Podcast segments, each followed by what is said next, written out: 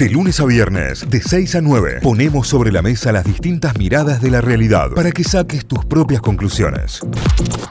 Lo habíamos anticipado ¿eh? y ya está en línea con nosotros para charlar. La tenemos y le vamos a preguntar de todo, porque ayer eh, la noticia la veíamos en Filonews, la vacuna de COVID-19 y las irregularidades en la menstruación, periodos que aparecen más temprano, flujos más abundantes, calambres dolorosos, algunos de los eh, de las afecciones frecuentes que han estado mostrando o demostrando y denunciando algunas de las eh, vacunadas. Está con nosotros en línea la ginecóloga, la doctora Sofía Torres. Buen día, bienvenida a Notify. Aquí Cayo, Tita y Santi. ¿Cómo va, Sofía? Buen día, chicos. ¿Cómo les va? Bien, muy bien. ¿Vos? Bien, muy bien, acá tomándome un cafecito, despertándome. Muy bien, qué tempranito llamamos, ¿eh? Qué tempranito. Sí, no, igual tengo una bebé chiquita que, se encarga de despertarme temprano, así que no, se preocupen. Claro, ya hay, un despertador ahí.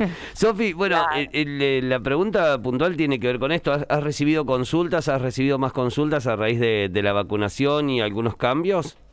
Bueno, sí, de hecho esto ya lo estamos viendo desde el año pasado, eh, no no tanto a partir de la vacuna, sino a raíz de, de, cuando empezó la pandemia, ¿no? Claro. Eh, todo esto de, de, todos los cambios que sufre el cuerpo con la misma infección del COVID eh, hace que, bueno, surja como si fuera una respuesta inflamatoria sistémica, ¿sí? Que eh, genera ciertos cambios en el cuerpo y obviamente que los periodos menstruales no, no quedan de lado. Eh, de hecho, se han hecho muchos trabajos científicos que algunos incluso ya están publicados, otros todavía eh, están por publicarse de, de, cuáles son los cambios a nivel de los ciclos menstruales de las mujeres por, por la pandemia, ¿sí? que tienen que ver muchas cosas.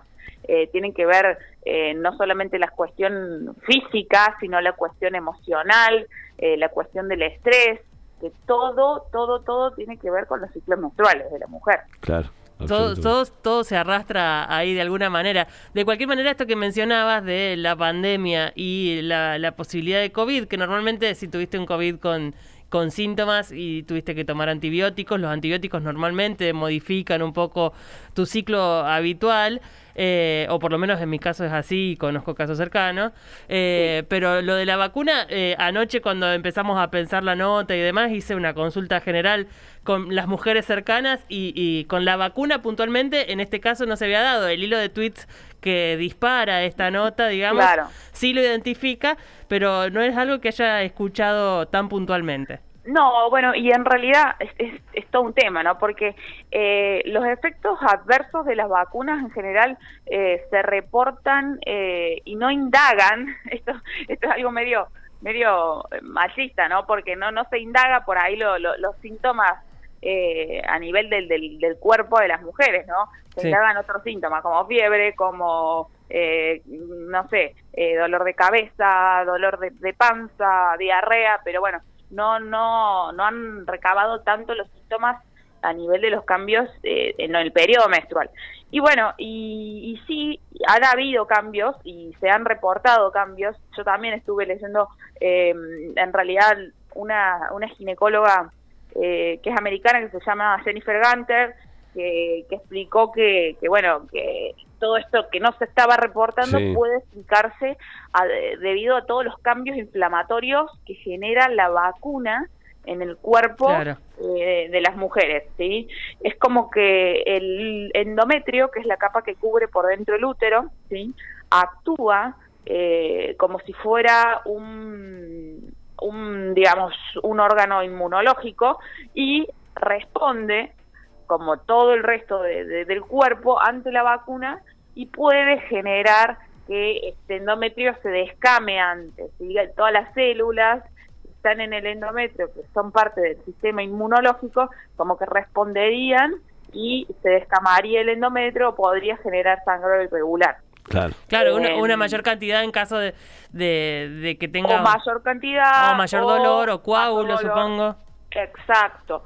Pero bueno, también otras teorías decían que eh, esto en realidad también puede ser por lo mismo eh, que se explicaba lo de la infección de, del, COVID y la alteración de la irregularidad menstrual, porque eh, genera un estrés en el cuerpo, la vacuna genera un estrés en el cuerpo, no solo eh, físico, sino también emocional, un estrés a nivel de, todo el, el, organismo, ¿sí? y eso hace que las mujeres tengan este, este sangrado irregular. Acordémonos que las que la menstruación en la mujer está muy muy muy reglada por por todo no no solamente la cuestión hormonal sino la cuestión psicológica también si una mujer que está en un estado de estrés eh, emocional o por ejemplo se va de viaje está estresada seguramente va a tener una alteración en su patrón de sangrado. Entonces, bueno, un poco también se explicaba por eso. Lo que sí está claro es que eh, las mujeres tienen que registrar estas irregularidades porque a veces estas alteraciones en el patrón de sangrado pueden deberse a otra cosa también. Y eh, las mujeres debieran acudir al, a su médico ginecólogo para, para ver que no sea algo irregular, sí, que no, que no sea algo malo, que no sea algo que a largo plazo pueda traerle problemas, sí. Eh, en general, lo que se explicaba es que este, esta irregularidad a largo plazo no, no traería ningún problema, que es algo solo eh, del momento por la vacuna, pero eh, estar seguros de que, de que no es algo malo y, bueno, obviamente consultar con, con, el médico tratante. Sí, esa es siempre la primera recomendación. Ante cualquier alternación que vos sientas, eh, consulta con tu médico, pedite tu turno. Si no te hiciste los estudios anuales todavía, andá y aprovechá y hacete todo junto y, y haces tu control para saber cómo está tu útero y tu tu sistema femenino. Pero además de eso, em, me interesa también escuchar a las oyentes en caso de que en los últimos días, en los últimos meses hayan sido vacunadas, si tuvieron alguna sensación o en particular que quieran contarnos, lo pueden hacer al 351-397-3282. Ahí se comunican con nosotros y pienso por lo menos en el título y, y, apostando un poco por, por el sentido común, digamos, quizás me equivoco, vos me, me dirás, pero veníamos teniendo títulos como por ejemplo, después de vacunarme se me achicó el pene, o después de ponerme la AstraZeneca se me crecieron los pechos. Este de se alteró mi sistema menstrual tiene un poco más de sentido común que los otros dos títulos que te acabo de mencionar.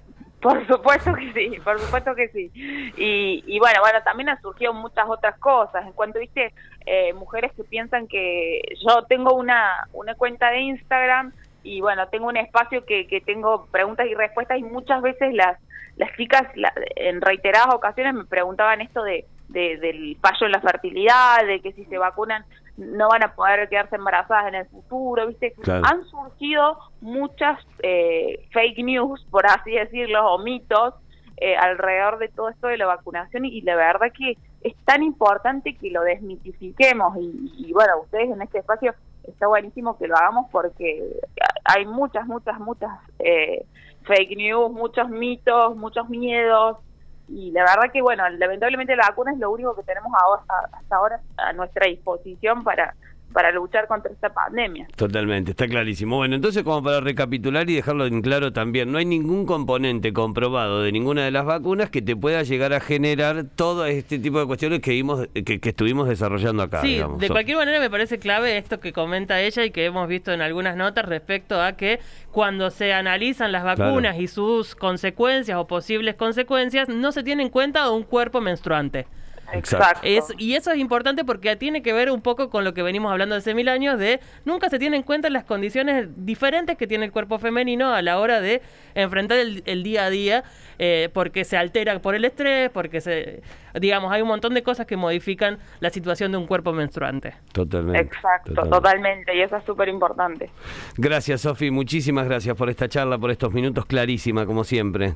Bueno, a ustedes chicos, muchas gracias. Que tengan buen día. Igualmente, que tengas un excelente día. Sofía Torres es ginecóloga y estuvo en diálogo con Notify.